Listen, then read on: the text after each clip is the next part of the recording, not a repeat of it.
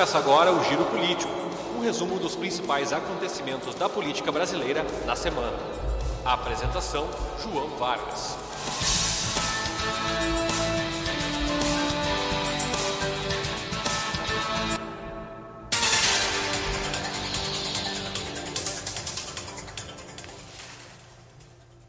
Olá, muito boa tarde. Está no ar o Giro Político desta quinta-feira, dia 22 de agosto de 2019. São 4 horas mais 15 minutos. Em Porto Alegre o tempo é ensolarado, temperatura de 18 graus. Aqui, a Famecos Cast te deixará informado sobre o que de mais importante aconteceu na política gaúcha, brasileira e mundial nesta semana. Eu sou o jornalista João Vargas. E eu sou a jornalista Luísa de Oliveira. Além disso, também participa do nosso programa o comentarista Leonardo Sonda. O nosso giro político traz agora para você os principais pontos de debate do programa de hoje. Bolsonaro diz que questão ambiental só importa para veganos, depois de manifestações referentes às questões. Governo federal suspende edital com séries de temas LGBTs. Após pedido de demissão do primeiro-ministro, Itália busca solução para a crise deflagrada pela implosão de seu governo populista. Em missão internacional, Eduardo Leite busca ampliar a articulação com o Uruguai. Estudo vai definir concessão de serviços do DEMAI à iniciativa privada.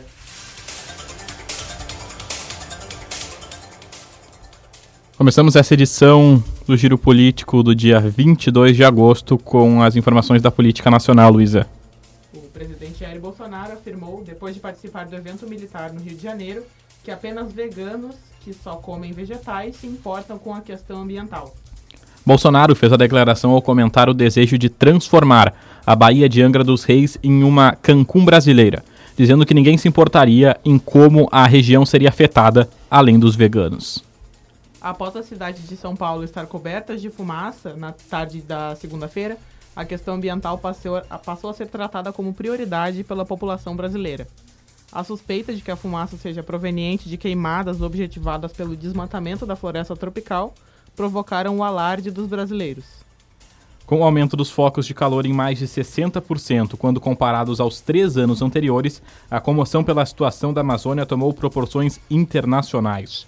Com apelos de celebridades ao redor de todo o mundo, mobilizações de países da Igreja Católica, campanhas na internet culminaram em um abaixo-assinado para que o desmatamento pare. A repercussão das queimadas provocou a indignação popular que se concretizou em protestos confirmados em mais de 10 capitais brasileiras, datados para o próximo sábado, dia 24 de agosto. No Palácio do Planalto, a repercussão não foi tão positiva. Ontem, dia 21 de agosto, na saída do palácio, o presidente da República se pronunciou sobre os acontecimentos recentes envolvendo a floresta. A gente vai ouvir agora o que disse o Jair Bolsonaro ontem. O crime existe, está aí, nós temos que fazer o possível para fazer que esse crime não, não, não aumente, não, não vá, vá avante, mas nós tiramos dinheiro de ONGs, repasse de fora, que 40% ia para ONGs, tá? não tem mais. Acabamos também com a questão de repasse de dinheiro de ONGs, de, de órgãos públicos aqui, é, e de modo que esse pessoal está sentindo a falta do dinheiro. Então, pode estar havendo, sim, pode, estou afirmando, ação criminosa desses zongueiros para exatamente chamar a atenção contra a minha pessoa, contra o governo do Brasil. Tem alguma investigação do governo que embase esse sentimento do senhor? Cara, vocês têm que entender uma coisa, que isso não está escrito, não está escrito, não tem um plano para isso aí. Isso é conversa, tá? Se a pessoa faz, toma a decisão e ponto final. Você pode ver, pega o que se manda, essa, essas verbas bilionárias, 40% para ONG, tá certo? Essa grana vai pra, nas mãos dessas pessoas, para ficar rodando a Amazônia e ficar fazendo campanha contra nós o tempo todo, perdendo a pouquinha também. Tem governador, não quero citar nome, que está que está conivente com o que está acontecendo e bota a culpa no governo federal. Ah, tem estados aí que não quero citar, na região norte, que o governador não está movendo uma palha para ajudar a combater incêndio. Ele está gostando disso aí. O crime. Além da repercussão interna, a externa também afetou diretamente os cofres do governo. Nos últimos dias, o país perdeu cerca de 300 milhões de reais em doações para o Fundo Amazônia que viriam da Alemanha e da Noruega. O fundo existe há mais de 10 anos, foi criado em 2009 e é administrado pelo BNDES e é bancado principalmente com recursos desses dois países. Deputados do grupo de trabalho que analisa mudanças na legislação penal aprovaram hoje uma proposta que aumenta para 40 anos o tempo máximo de cumprimento de pena privativa de liberdade no Brasil. O limite estabelecido pelos deputados na votação desta quinta é 10, 10 anos superior ao teto atual, que é de 30 anos. A votação que aconteceu no grupo de trabalho que discute duas proposições de mudança nas leis penais, o chamado Projeto Anticrime do ministro da Justiça Sérgio Moro e outros apresentado pelo, pelo ministro do STF, Alexandre de Moraes. O aumento do tempo de encarceramento para 40 anos consta originalmente no projeto de Moraes, mas não era tratado no, de, no do ministro Moro. Os deputados também votaram nesta quinta itens referentes ao texto defendido por Sérgio Moro. Eles decidiram retirar do projeto de lei anticrime um dispositivo que permita a execução de multas sem a sentença transitada em, uh, transitada em julgado. A proposta encampada por Moro retirava a expressão transmitida em julgamento à sentença condenatória do Código Penal Brasileiro no artigo que trata da execução referente a multas. Temos dois pontos aqui. Leonardo, primeiramente, muito boa tarde tarde, João. Boa tarde, Luiz. Primeiro referente às manifestações do Bolsonaro sobre o meio ambiente e depois a respeito dos deputados e a votação do, da reforma do Moro do projeto do pacote anticrime. Acho que a gente pode relacionar até as duas coisas. É, a gente vê aí o, o pacote anticrime do Moro e até uma questão do governo de tentar deixar algumas multas, algumas leis mais brandas o que pode acabar contribuindo para o que a gente está vendo na Amazônia até então, né? Como o João disse na, no texto, já são 60% a mais de desmatamento nesse, nesse ano em comparação aos outros anos, e não é uma coincidência isso, óbvio que não. Ah, há uma, ah, uma lei mais branda em relação a isso, há uma permissividade em relação a isso, o governo dá esse discurso e as pessoas se sentem no direito de, de ir lá e fazer. Quando estava no, nos, nos, governos anteriores, não tinha essa mesma segurança em talvez desmatar a Amazônia como está acontecendo agora. Muito bem. Vamos continuar de política nacional agora, tratando da saída do Alexandre Frota do PSL, Luísa. Expulso do PSL, na terça-feira passada, o deputado Alexandre Frota disse à Folha de São Paulo que o presidente Jair Bolsonaro exigiu seu enxur... Expurgo. Expurgo da sigla. Uma, um, um, um sinônimo para expulsão mesmo, né? Sim. Em sua primeira entrevista após o episódio, Frota afirma que Bolsonaro é um idiota ingrato que nada sabe e que aquela cadeira de presidente ficou grande para ele e ele se lambuzou com o mel da presidência. Acusado de infidelidade partidária por criticar abertamente o presidente, ele diz que sua expulsão é um aviso para aqueles que acham que estamos vivendo em uma democracia. Frota disse que já uh, recebeu convites de sete partidos, como Democratas, o PP, o MDB, PSDB, Podemos, PSD, PSD e PRB.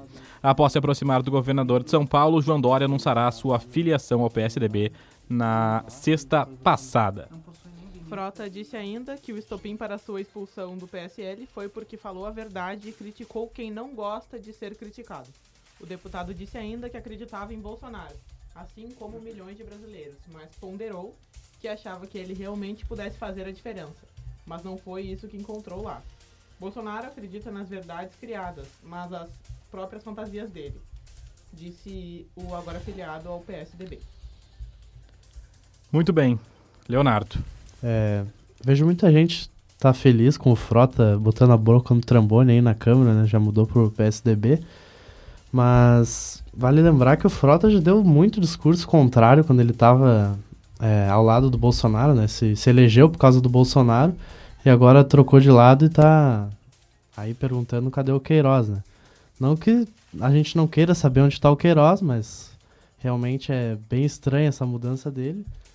Acho que é... o que mais me chamou a atenção nessa mudança dele foi a mudança de cenário político ao qual ele está. É, parece que o Frota é o novo Felipe Neto agora. É, um representante da, da esquerda. Da extrema direita, extrema, extrema, mais extrema possível, direita pro É, é que eu falava quando as pessoas meio que se iludiam com o Mourão, né? Ele dava umas declarações assim meio contrárias ao presidente e tal, dando umas opiniões mais menos É. menos ridículas. E o pessoal falava: "Ah, Mourão, Mourão mais de esquerda". Eu falei: "Calma, pessoal, calma.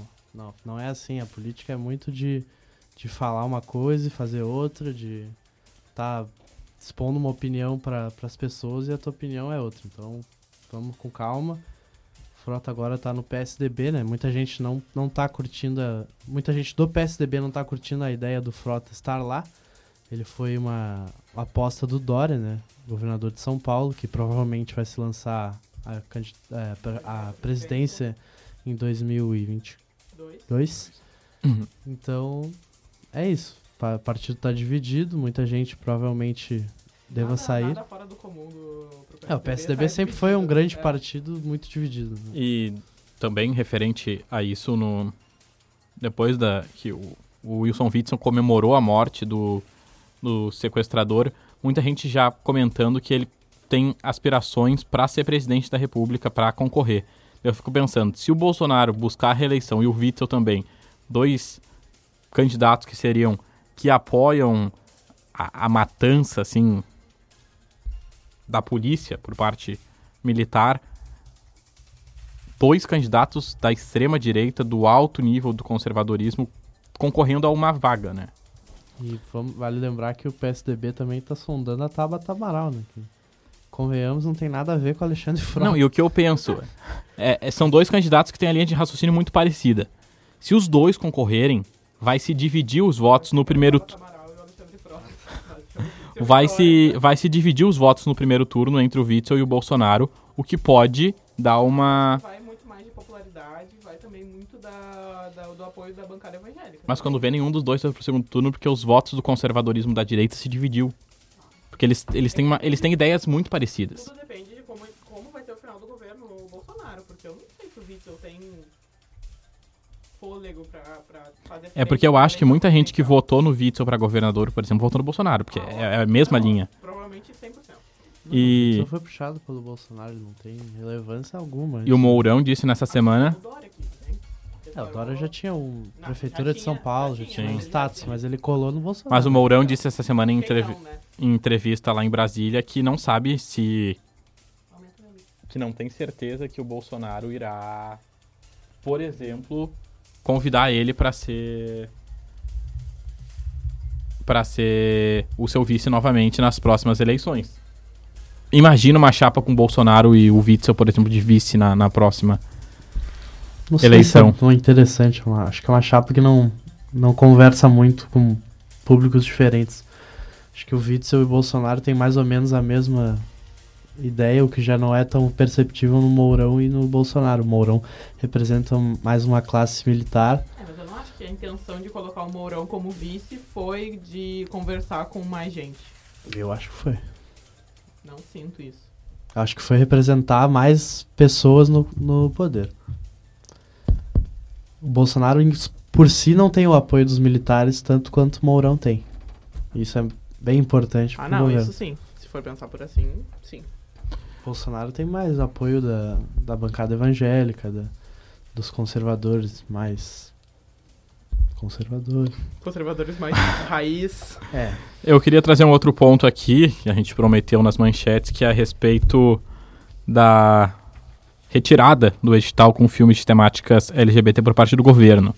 Após o presidente Bolsonaro criticar as produções audiovisuais de temáticas LGBT pré-selecionadas em um edital para TVs públicas e cinema, o governo decidiu suspender o processo de seleção das obras. A portaria que veta o edital foi assinada pelo ministro da Cidadania, Osmar Terra, inclusive que segue a FamexCast no Twitter, e publicada no Diário Oi, Oficial Osmar.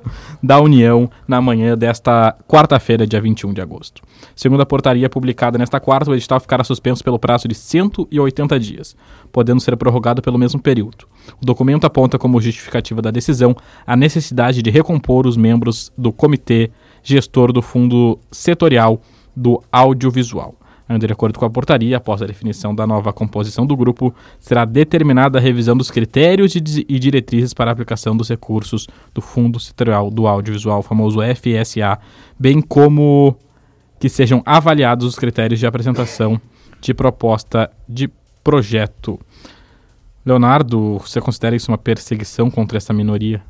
Com certeza, eu acho que independentemente se é com dinheiro público, se é com dinheiro privado, acho que não tem restrição nenhuma para tu ter uma produção artística como um filme, uma peça, é, um livro, é, mesmo que seja financiado com dinheiro público, tem várias coisas que eu não gosto, talvez não concorde, que são financiadas com dinheiro público. Eu não tenho direito de proibir as pessoas de fazerem isso. Acho que é uma. Já teve a perseguição dele com o comercial do Banco do Brasil há um tempo Sim. atrás também, no mesmo sentido. Ah, porque, porque era com dinheiro público, a gente não vai aceitar isso. É um preconceito é, institucional que só é, alimenta ainda mais isso e autoriza mais pessoas a, ter, a serem preconceituosas, porque se o presidente da república é, por que, que eu não vou ser? Então, Exatamente. É Vamos de política internacional então, Luísa para sair um pouco aqui do Brasil. A Itália começou hoje uma segunda rodada de consultas para buscar uma solução para a crise deflagrada pela implosão do governo populista formado pelos partidos Liga e Movimento Cinco Estrelas em junho de 2018. Na terça-feira, o ex-primeiro-ministro italiano Giuseppe Conte renunciou ao cargo. Após as consultas, Mattarella decidirá se convoca eleições antecipadas, como quer, por exemplo, Matteo Salvini, o líder da Liga, ou se os parlamentares farão uma nova coalizão que sustenta um novo governo. Partidos de direita da Itália, como Forza Itália, do ex-primeiro-ministro Silvio Berlusconi, e o, e o Irmãos da Itália, disseram nesta quinta, ou seja, hoje, que apoiam o Salvini referente a este ponto. O presidente da França, Emmanuel Macron, em tom conciliador, apoiou a ideia de novas discussões durante um mês para encontrar uma solução para o Brexit. Em uma reunião em Paris, com o primeiro-ministro do Reino Unido, Boris Johnson. Em linha com a chanceler alemã Angela Merkel, Macron concordou em tentar encontrar uma solução para a questão da fronteira irlandesa que bloqueia as negociações desde 2017. Dois pontos aqui, então, da política internacional. Primeiro, a renúncia do, do governo italiano, que já vive uma situação uh, parecida com aqui do Brasil, de vazamentos da imprensa do, do, de, de líderes do governo. E depois, a situação do Brexit neste ponto, Leonardo. É, como o João falou, a Itália tem uma situação parecida com o Brasil, já estão vazamentos comprometendo líderes e agora segue num caminho é, incerto, né? Há uma, uma dúvida se há uma, se convoca uma eleição e vamos esperar para ver o que vai acontecer nesse país. É um país historicamente dividido, né? A gente sabe que o, o sul é um pouco é, menos desenvolvido e o norte acaba Sim. sendo mais desenvolvido. Então é um país com uma certa desigualdade. Bem, tem histórico bem de tem histórico de movimentos de direita o fascismo está crescendo na, na, na Itália nos é, últimos anos, isso, né? Vocês acham que nessa eleição pode ser que tenha um candidato mais. Acho que a tendência é que. Eu acho que a tendência a é que tendência sim. é direita, né? É porque quando o país está em crise, discursos populistas e fascistas como o que estão né? acontecendo uh, motivam a população a buscar uma mudança radical, que é o que aconteceu no Brasil, por exemplo, depois de uma crise, depois de uma instabilidade, e possivelmente é o que aconteça na Itália agora, porque com a fragilidade que vive o país europeu e um discurso fascista que cresce cada vez mais lá, a tendência é que esse discurso ganhe popularidade, logo ganhe votos num, num país que hoje é democrático. E o governador do estado, Eduardo Leite, visitou na terça e na quarta-feira o país vizinho, o Uruguai. Ele cumpriu o roteiro, acompanhado de secretários e deputados, com o objetivo de ampliar a integração com o país vizinho. O Uruguai é nosso parceiro natural, um vizinho fronteiriço, com quem temos fortes identidades culturais.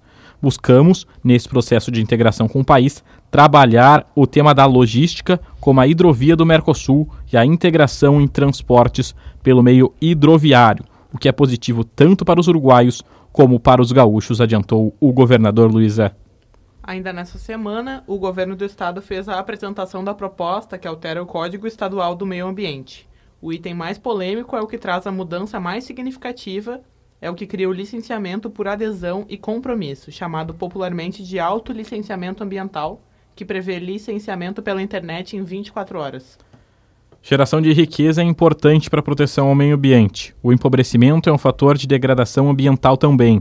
Com falta de recursos, não consegue-se mitigar o impacto da vida humana sobre o meio ambiente. Isso foi o que disse Eduardo Leite.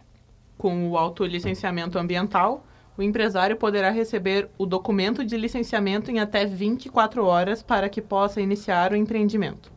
Em vez de três etapas, como é feito atualmente, o processo exigirá apenas o envio de documentação pela internet e a aprovação pela Fundação Estadual de Proteção Ambiental, a FEPAM. A previsão é de que a mudança possa ser autorizada para o número entre 25 e 30 atividades, mas isso ainda deverá ser regulamentado pelo Conselho Estadual do Meio Ambiente, a CONSEMA. Leonardo, acho que o ponto das notícias estaduais para o debate é a visita do Eduardo Leite ao Uruguai e me chamou a atenção ali o ponto do transporte hidroviário que ele quer fazer, sendo que a gente não tem um transporte ferroviário Pois de boa então, qualidade aqui na região né? metropolitana, né? É, o Eduardo Leite visita o Uruguai, uma visita é, importante até. É, tá nos planos dele, como tu disse, ligar o Uruguai e o Rio Grande do Sul por meio de hidrovias, né? É, atualmente esse transporte é feito pelo Porto de Rio Grande, o que não é é interessante, mas não é tão interessante quanto vir a Porto Alegre, por exemplo, diretamente, que é o que o governador tenta nessas negociações, né? É, tenta utilizar mais o porto de Porto Alegre em ligação direta com o Uruguai, o que seria uma vantagem é, muito grande em relação a, a Rio Grande, né? Até porque a gente sabe que a, que a estrada até Rio Grande ainda não é duplicada, ela está sendo duplicada. Até o Bolsonaro esteve aqui na, na semana passada, semana passada, duas Semana semanas, enfim, é, para para ver essa obra, analisar essa obra e é uma obra importante para o Estado. Então, acho que o Leite tenta outras vias de fazer essa rota, né? Porque afinal o Uruguai é um grande parceiro do Rio Grande do Sul e é muito importante. É, hoje, atualmente, a gente não tem muita, muito exemplo do transporte hidroviário, mas atualmente a gente tem o catamarã, que acho que é o melhor exemplo, que liga atualmente o Cais do Porto com o Barra Shopping na Zona Sul e depois Guaíba, né? Eu fiz essa rota há umas duas semanas atrás. É uma rota bem legal, bem confortável. É um transporte que até, ele é até caro. Ele custa em torno de 10 reais, se eu não me engano, para fazer o trajeto. Não é barato, mas é eficiente. Quase o preço do ônibus. Acho É. que o- Metade do é, preço do o ônibus. ônibus interestado, Ah. é, intermunicipal. O municipal é realmente quase caro. esse preço. Outro ponto que eu acho importante ressaltar das notícias do, do Estado é sobre essa alteração do Código Estadual do Meio Ambiente, que me chamou um pouco a atenção, porque basicamente ela vai extinguir a fiscalização pessoal, a, a existência de fiscais que vão efetivamente até o, o empreendimento para ver se ah, alguma árvore história vai, a histórica vai ser cortada, se algum, alguma mata que deve ser protegida vai ser desmatada qualquer coisa desse gênero. Eu achei uma decisão um pouco ah, complicada e E nessa semana ainda, né? Me chamou a atenção. nessa semana, né, Nessa tu semana polêmica do meio ambiente. Pois é. Tô- tô- ba- basicamente, é, tu tá licenciando as pessoas a, a criar qualquer tipo de empreendimento sem que elas tenham uma fiscalização efetiva, né? A minha mãe, ela tem uma... Agora com papo pessoal. Minha mãe tem uma empresa de batata, batata frita e é muito... ah, é regular a visita do, do fiscal do meio ambiente. Então, isso me chamou atenção, porque eles vão flexibilizar 100%. Eles vão do 8 ao 80 em uma medida. Isso me chamou muita atenção, porque é basicamente o descre- eh, descrédito com qualquer tipo de, de poluição ao meio ambiente que a empresa possa estar fazendo e ninguém tá, tá vendo. Vendo literalmente, né? É. Bom, vamos para uma notícia importante agora de um gestor executivo que não faz um bom trabalho, não. A Câmara de Vereadores de Porto Alegre protocolou nesta quarta-feira um pedido de impeachment do prefeito Nelson Marquesan Júnior. É o quarto pedido de afastamento desde que o Tucano assumiu a prefeitura de Porto Alegre em 2017. Marquesan é acusado de crime de responsabilidade. Entre eles, favorecimento ilegal a empresas, descumprimento da lei geral dos táxis, irregularidade no banco de talentos e até prática de assédio moral em servidores públicos municipais. O autor do pedido foi um cidadão comum, em um documento fundamentado em pouco mais de 190 páginas. A Câmara ainda não votou se aceita o pedido por falta de quórum. Me chamou a atenção o número de páginas. 190 é quase um 190 páginas. TCC. Realmente ele tinha muita. Muito argumento dentro de- E A desse. gente, a gente conhece desde a documento. época da, da campanha que esse perfil do Marquesan mais esquentado, o que não, que não me é surpresa que tem uma acusação, por exemplo, de assédio contra Assédio é, moral, né? assédio moral contra servidores, porque ele realmente Uhum. é um cara mais esquentado, não que isso não que isso seja realmente verdade só por causa disso, mas é uma coisa que dá para entender que possa ter acontecido. É o quarto pedido de impeachment do Marquesan desde que assumiu a, a prefeitura de Porto Alegre, Olha, desde que só perde pro 2017. Bolsonaro pelo número de pedidos de impeachment. Não, mas Provável. pedido de impeachment realmente acontece quase sempre. Toda semana os- tem alguém lá É, todos os- alguma coisa. É, porque tu não precisa de muitas coisas. É, tu precisa né? que ele descumpra a lei geral dos táxis, por exemplo.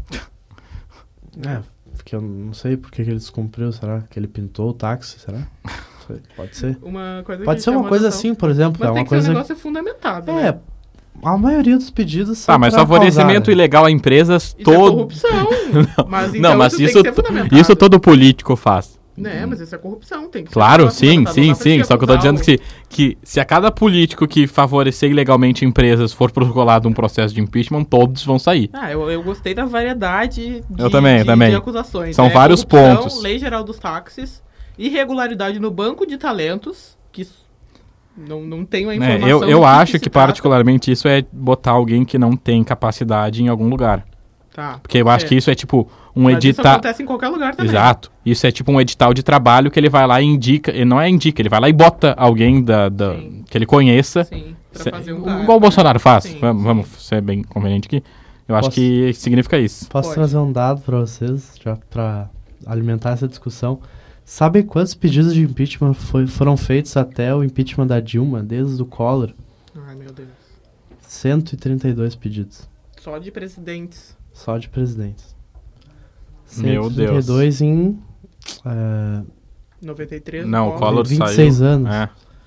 Então, sei lá. Matemática agora não vai ajudar, mas. 90, quantos Uns foram? 5 por ano. Conta, podemos- conta pra nós que a 123. gente- É isso? cento- 132. 132 Uns investiu os números. Em 26. 26 anos. Uns 5 por Foram ano. 5 por ano. Realmente é muito. Afiado na matemática.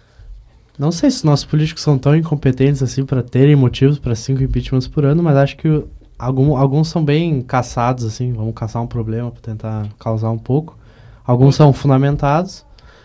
É, porém, a gente sabe que a Dilma foi, foi tirada por um crime de responsabilidade, a qual quase todos os outros presidentes também fizeram. Então, é muito da política, né? Se o, se o país não tá bem, é muito difícil que o pedido não passe.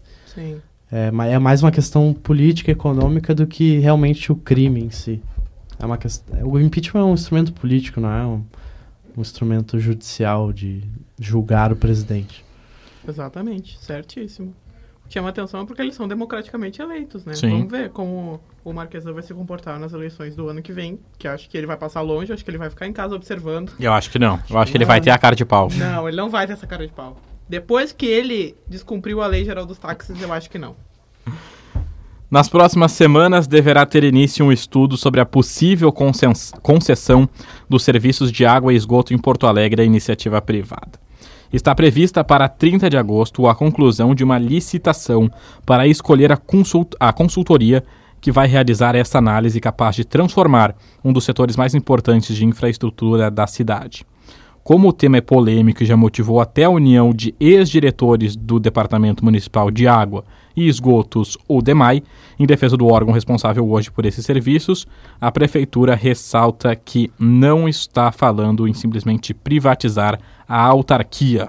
A intenção da prefeitura é de que eventuais mudanças ocorram rapidamente. Até o final do ano devem ser conhecidos os primeiros resultados do trabalho. Caso o relatório conforme as vantagens ah, que se repassa ao menos uma parte dos serviços de saneamento à iniciação privada. A meta é lançar o editorial, o edital, até a concessão ainda no primeiro semestre de 2020. A prudência do secretário em juntar privatização e DEMAI na mesma frase também tem relação com a polêmica que esse debate costuma despertar. Em 2017, por exemplo, quando tiveram início as cogitações sobre o destino da autarquia, a possibilidade do setor de saneamento ser repassado à iniciativa privada levou a união de ex-diretores do departamento à criação de uma frente parlamentar em defesa do órgão. Que isso? Falei um pouco rápido porque o tempo está correndo e a gente tem que entregar para o Irto Júnior. A concessão do DEMAI, se estudos técnicos confirmarem, pode ser uma oportunidade para melhorar o serviço da cidade. A falta de. A falta de água é um problema recorrente no verão. Deve ser amenizado com a construção de uma nova estação de tratamento no extremo sul, a ETA Ponta Ara do Arado. E a universalização do esgoto cloacal está longe de ser uma realidade. Fica em 54%. Aproveita que tu roubou meu lugar, Leonardo, já dá a tua opinião aí para nós. E aí, o DEMAI tem que ser privatizado? Essa é a pergunta. Bom, não sei. É, não sei as contas do DEMAI, mas se ele está dando prejuízo para o Estado, deve-se pensar talvez nessa... Para o Estado não, para o município. Desculpa, para o município. É, a gente sabe que muito se fala em privatizar os Correios, a Carris, já ouvimos muito. Sim. É, tem que analisar realmente se é, se é isso que vale a pena. A gente sabe que é, privatizando uma empresa, ela passa a ter outros interesses além de servir a população apenas. Sim. Ela passa a ter que lucrar, ela passa a ter que realmente, senão não faz sentido. Né? Então, acho que depende do modelo de privatização, depende de muita coisa, depende do, da empresa, depende de, de N fatores. Tem que analisar se, é, se, vai, se é, o serviço vai continuar sendo entregue à população. Se isso continuar, não vejo por que não. Muito bem, quatro horas. Se o serviço continuar sendo entregue, não. O serviço não é entregue muitas vezes. Sim. Como a gente falou. A gente já ouviu vários relatos de água com, com, com gosto de terra, assim. Ah, isso é, isso em Porto Alegre isso é muito normal, né? Tem muita gente que não tem esgoto, né? Isso é Sim. É bem ah. pior. Então... Sendo que é apenas um direito da, da Constituição Federal. Que a pessoa tem que ter uma base básico, de, né? de esgoto que seja digna, né? De uma pessoa. 4 horas e 47 minutos. Chega ao fim o nosso giro político desta quinta-feira, agradecendo a Luiz de Oliveira e ao Leonardo Sonda, nessa semana recheada de política. Não esqueça de seguir a Famecoscast no Facebook e no Twitter. Compartilhe essa edição com seus amigos, porque na semana que vem estaremos de volta com tudo o que aconteceu de mais importante na política internacional, nacional, estadual e municipal. Obrigado, bom final de semana. Tchau.